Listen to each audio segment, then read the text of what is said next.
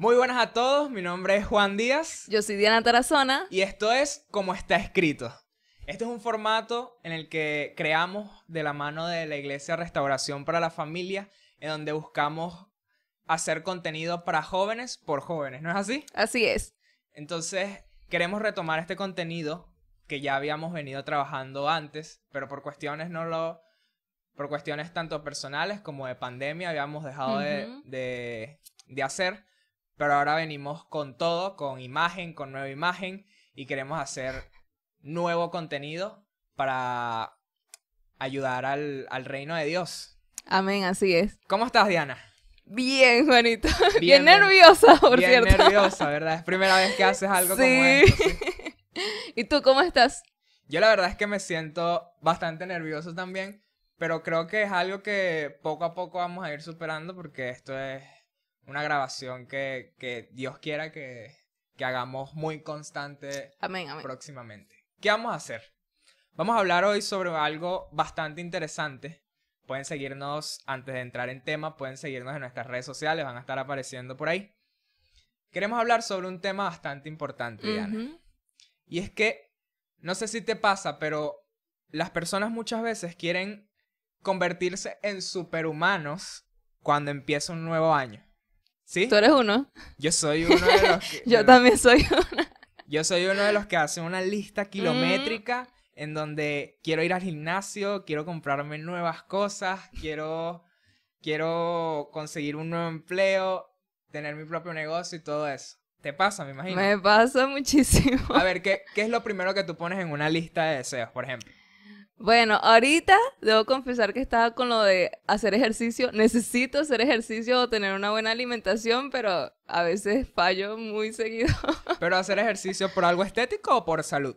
Por salud, porque siento que estoy como que, ¿sabes?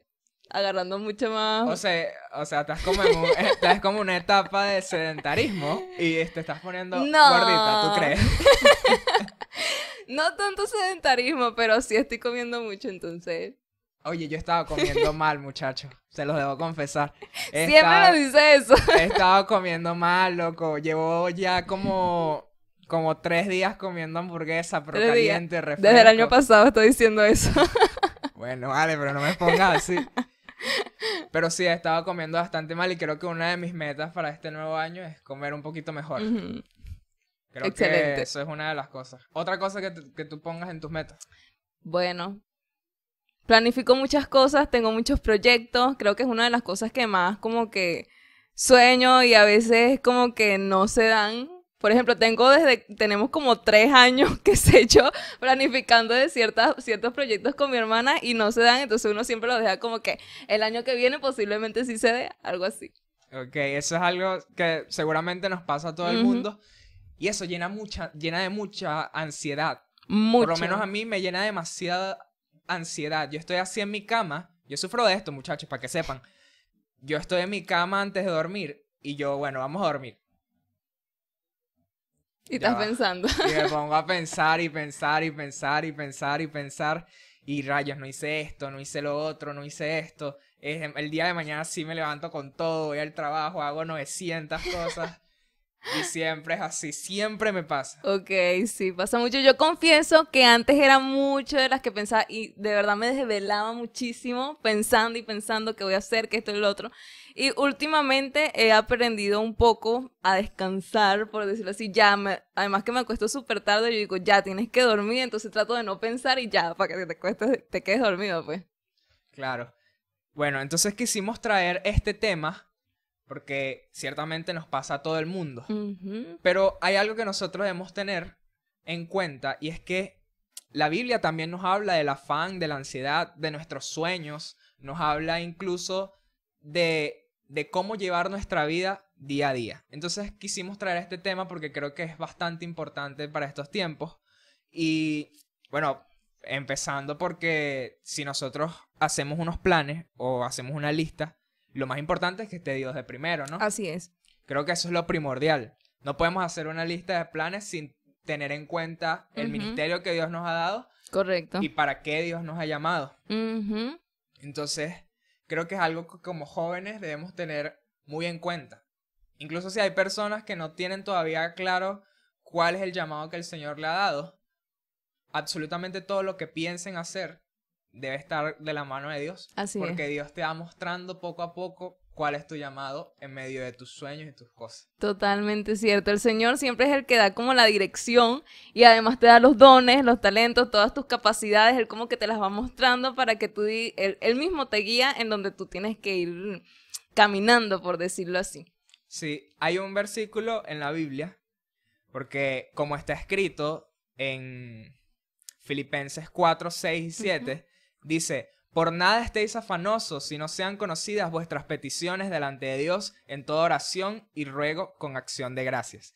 Y la paz de Dios, que sobrepasa todo entendimiento, guardará vuestros corazones, vuestros pensamientos en Cristo Jesús. ¿Sabes qué?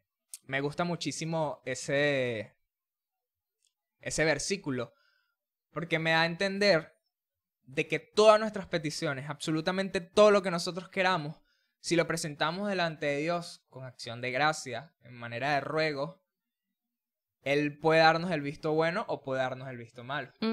correcto. Ahí es donde está el meollo del asunto. Muchas veces creemos que Dios nos va a decir que sí a todo.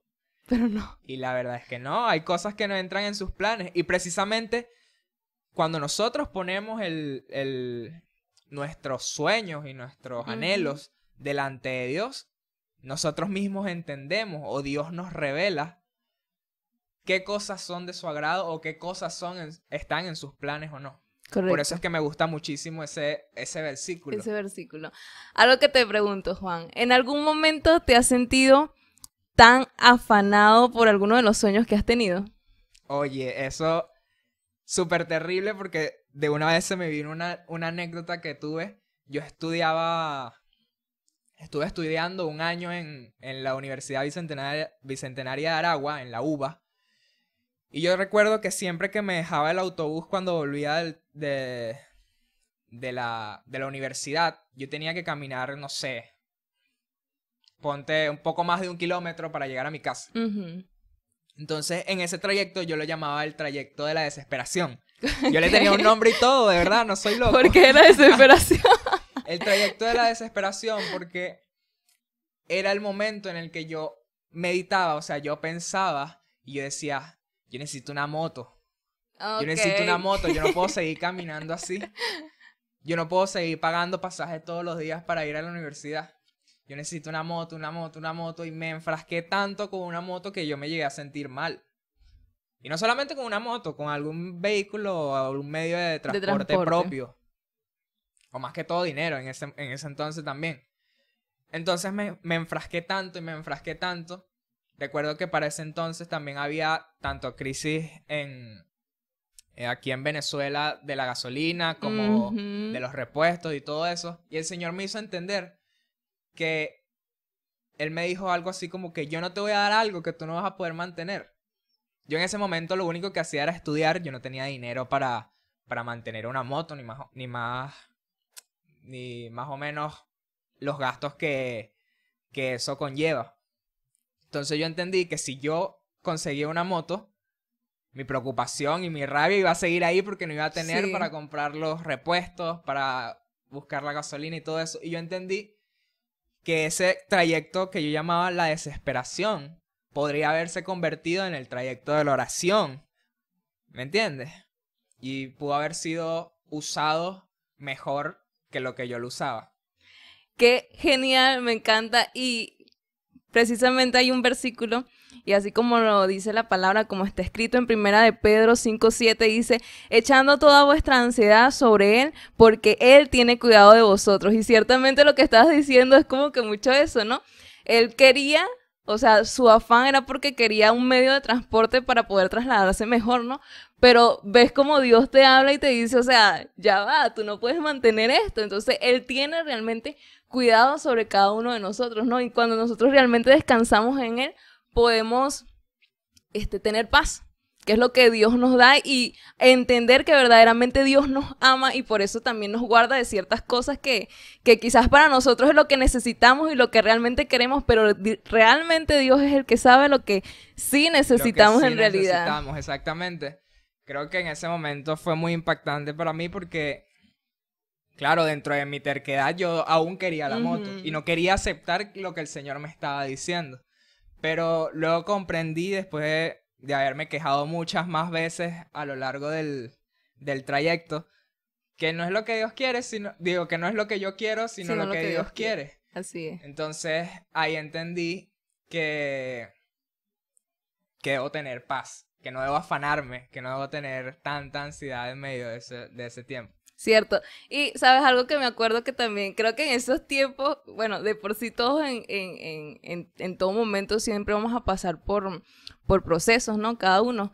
Pero recuerdo que hace como antes de la pandemia yo estaba, mire amigo, de una afanada demasiado. Tenía problemas ciertos personales, quizás de familia, quizás de ciertas cosas que me cargaban mucho y recuerdo una oportunidad, ¿te acuerdas del emprendimiento que nosotros teníamos que era de chocolate?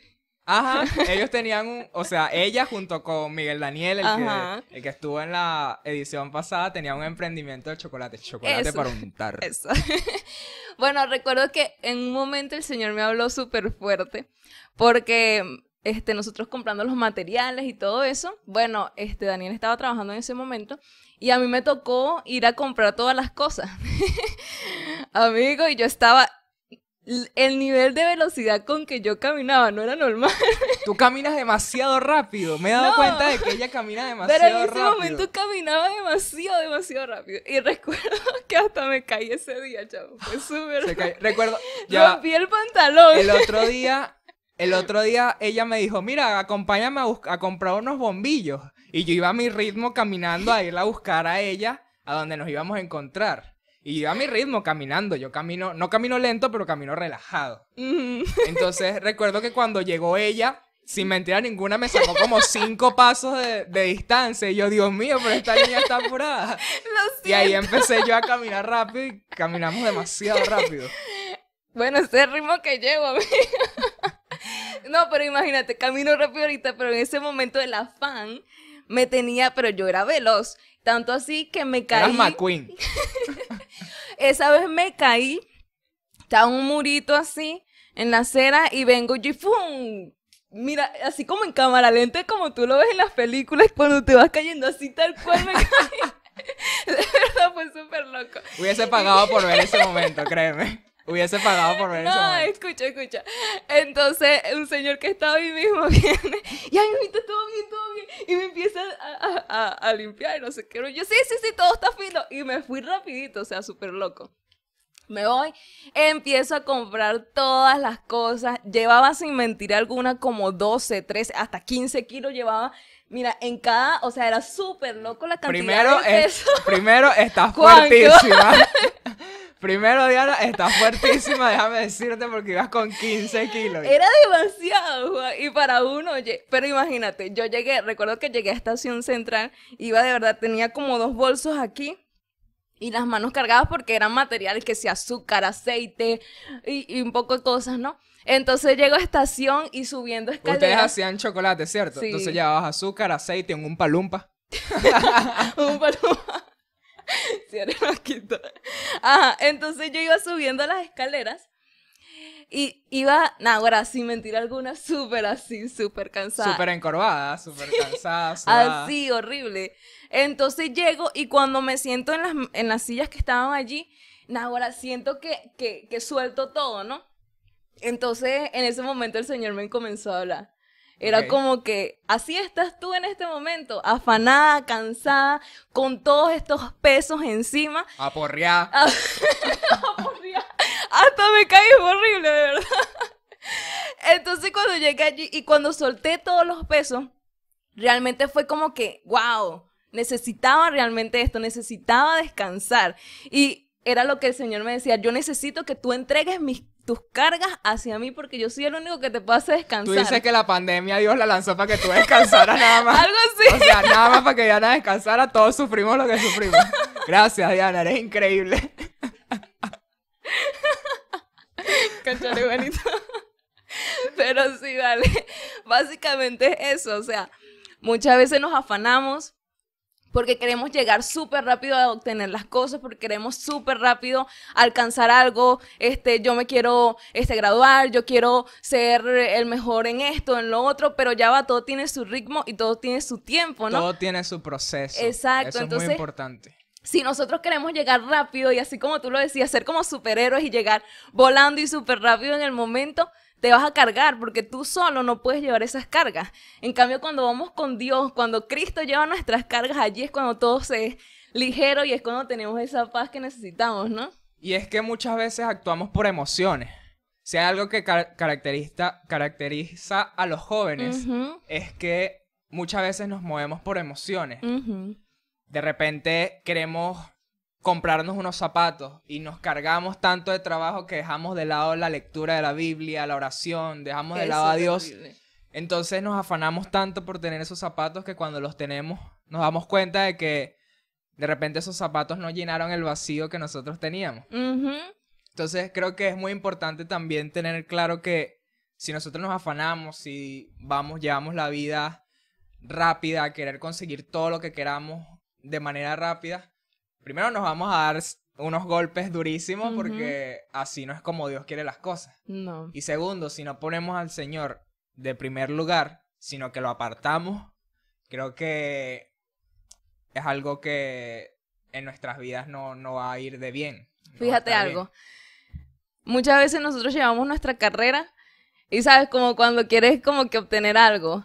Entonces, por ejemplo, tu meta es este, por ejemplo, nosotros que somos cristianos, es seguir a Cristo, ¿no? Y Sí, esa claro. es la carrera que nosotros estamos tomando. Pero cuando venimos y dejamos que el afán y la ansiedad o esos sueños que tanto tenemos vayan delante, ese, ese, eh, esa meta que tenemos que es Cristo, seguir a Cristo, ya viene siendo reemplazada por eso.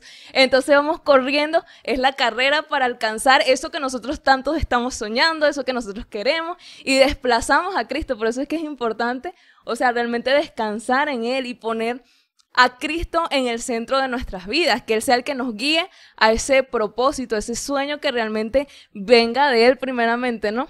Y creo que esto aplica para todo, o sea, no solamente para las metas, no solamente para los sueños, para absolutamente todo. Si tú en tu trabajo estás apartando a Dios de, del primer lugar, no esperes que seas exitoso en el trabajo. Si tú en tu relación de noviazgo estás poniendo primeramente a Dios, no esperes que esa relación camine bien. Si estás poniendo bien. Primero a, la- a las personas. Ah, exacto. Si estás Ajá. poniendo. Disculpa, me equivoqué. Ujú. Si estás poniendo primeramente a la persona por delante de Dios, no esperes que esa relación vaya bien.